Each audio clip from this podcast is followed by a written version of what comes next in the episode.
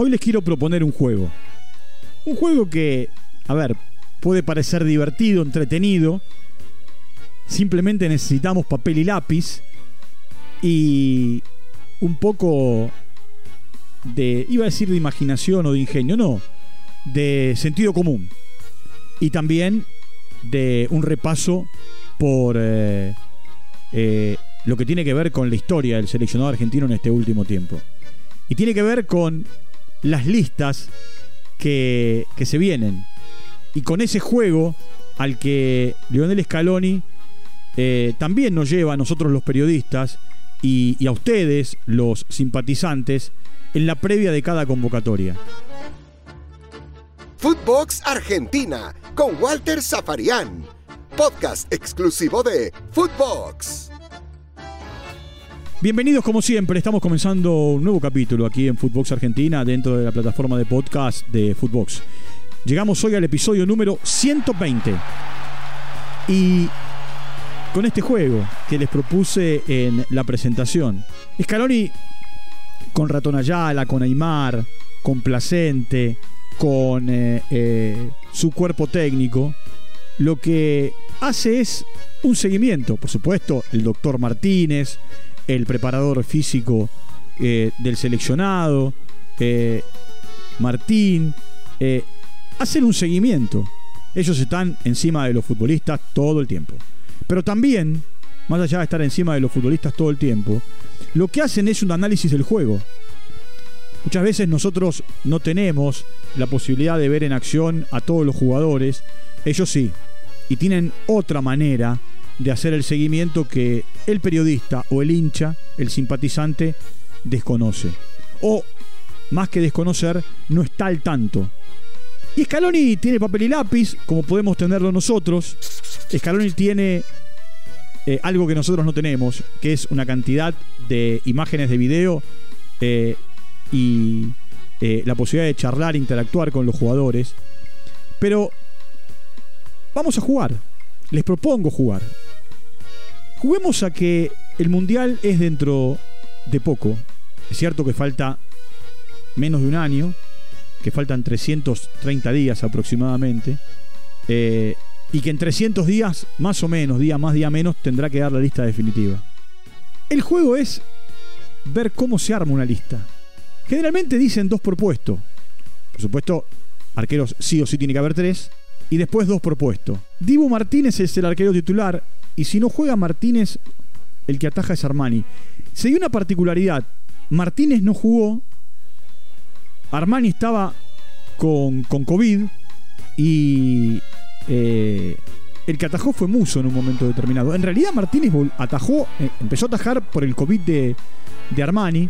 Después Armani quedó fuera y el técnico le dio la posibilidad a Muso de atajar. Esos son los tres o se pueden colar, a ver, Marquesín, Andrada, que han sido convocados en este último tiempo. Rulli, ¿eh? otro de los arqueros que fue tenido en cuenta por, por Scaloni. Lo cierto es que tres van a ir a la Copa del Mundo. A ver, en el lateral derecho, Montiel y Molina da la sensación que son números fijos, porque son los que juegan, son los que habitualmente el técnico convoca, son los campeones de América. Y aquí un pequeño paréntesis, ¿ser campeón de América da una ventaja? Haber estado en esa final contra Brasil eh, pone al futbolista un paso adelante. Bueno, Otamendi y Romero son los centrales titulares. Y, ahí me parece que por más que Romero a lo mejor no llegue a la convocatoria de ahora de enero, eh, tiene su lugar, al igual que Otamendi. Pesela cuando uno de los dos no juega, es el reemplazante. Ahora, el cuarto central, ¿es Martínez cuarta, que en un momento era titular indiscutido? ¿O es un central que puede jugar de lateral? Foyt, recostado a la derecha, o Lisandro Martínez, recostado a la izquierda. Siempre hablando de una lista de 23, ¿no? Por supuesto. En la Copa América recordemos que la lista se amplió a 28. Y ahí tendríamos nuestros 8, porque habría que completarlo con Tagliafico y Acuña, que son los laterales que habitualmente juegan eh, en el seleccionado. En el medio, De Paul, Paredes y Lo Celso son números fijos. Lo mismo que Di María. Yo le pongo muchas fichas a Nicolás González, el jugador de la Fiorentina. porque siempre están las convocatorias, salvo en la última porque estuvo eh, afectado de COVID. Hoy el afectado es eh, Ángel Di María, segunda vez para él, que, contrae, que contrae coronavirus. Ahora, después, ¿quiénes para los dos por puesto? Guido Rodríguez, Nico González, Ezequiel Palacios, Papu Gómez. ¿Dónde ponemos a Dybala? ¿Como punta o como medio? Si lo ponemos como, como delantero, con De Paul, Paredes, Nico González, eh, Nico González, Lo Chelsea y Di María quedarían tres lugares para completar los ocho medios. Eh, y ahí un poco empieza, empieza a jugar eh, la decisión del entrenador. Messi seguro, Lautaro seguro, los dos goleadores que tiene la era Scaloni, y los Correa, Ángel y Joaquín, que pueden jugar por afuera o pueden jugar por adentro. De hecho, cuando no juega Lautaro, el 9 que juega es Joaquín. Ahora, ¿dónde encaja Dybala? ¿Es un alternante de Messi? ¿Tiene lugar? ¿Llega a la Copa del Mundo? ¿Hay lugar para Julián Álvarez? Usted me dirá del otro lado, ¿cómo no va a haber lugar si es la gran figura del fútbol argentino, el mejor jugador de América elegido el último año? La lista es de 23. Pregunto, ¿hay lugar para los dos Correa o para uno solo? Alario. Perdió terreno, es cierto.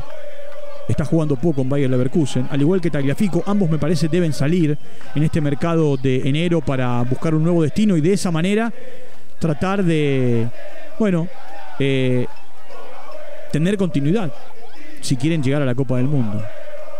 El técnico observa a Lanzini de muy buen andar en West Ham United, muy buen andar, viene de marcar dos goles en su última presentación, uno un, golazo, el otro fue de penal. Y al otro que sigue es a Gio Simeone. Gio Simeone fue titular, el nuevo titular en el primer partido de Scaloni, frente a Guatemala, en eh, lo que, bueno, iba a ser la presentación del técnico argentino. De hecho, convirtió eh, en la era Scaloni, y ahora en Gelas Verona está teniendo un buen andar, lleva 12 goles en la temporada, viene de asistir y en el partido anterior de marcar un doblete. Está en un muy buen momento. El hijo del Cholo, el hijo más grande del Cholo, el que jugó en River, el que jugó en Banfield en la Argentina, en los seleccionados juveniles mucho tiempo y que eh, anduvo por varios equipos en Italia, hoy en el Gelas Verona. Insisto que esto es un juego, nada más que un juego. ¿Hay tapados? Por supuesto que hay tapados. Siempre hay tapados. Jugadores que de aquí a el arranque del Mundial pueden tener un buen andar y pueden entrar en carrera. Pueden entrar en competencia. Eh, por otro lado, pensemos en la convocatoria de fines de enero, principios de febrero. ¿Messi sí o Messi no? No lo sé, tú dime. Yo creo que Scaloni va a charlar con Messi, si es que ya no lo hizo, y lo que van a hacer es tratar de no tirar la cuerda con Paris Saint-Germain. Falta una semana para que Scaloni dé a conocer la lista de jugadores que van a estar en los próximos dos partidos eliminatorias. En realidad, que los bloquee, eh, el partido es el, día 27, tiene que presentar la lista de jugadores 15 días antes, es decir, que el día 12 tendrá que, bueno, que hacer eh, ese movimiento. Y, yo creo que él la tiene, ya tiene todo definido, de hecho, eh, lo que le puede cambiar eh, la historia es este bendito COVID, que nos tiene en jaque permanentemente y todo el tiempo. Por eso me da la sensación que para las eliminatorias bueno, lo que tendremos es una lista más generosa, no una lista de 23. Y, en la lista más generosa pueden aparecer 27 o 28 jugadores. Eh, inclusive algunos hasta pueden ser bloqueados y no convocados y después sí ser llamados ante, ante una necesidad. Pero bueno, ese es un poco el juego al que hoy los, los llevé o los quise llevar con la selección argentina, con lo que viene, con Scaloni, con la hoja en la que él escribe, anota y toma apuntes y con la lista tuya. ¿Quiénes son los 23 que a vos te gustarían que vayan a la Copa del Mundo? Pero para eso falta. Primero, hay cuatro partidos de eliminatorias, un par de partidos amistosos y más de 300 días por delante. Bueno, hasta acá este juego al que lo llevé a todos ustedes en el día de hoy. Nos vamos a reencontrar en cualquier momento. Como les digo siempre, muchas gracias por su compañía. Eh, entren como siempre a las plataformas de podcast. Allí está Footbox, Footbox Argentina. Nos encuentran y nos siguen. Y están mis compañeros, mis amigos, mis amigas, mis compañeras a lo largo a lo ancho de toda Latinoamérica para entregarles muchísima cantidad de eh, historias, entrevistas, relatos, notas.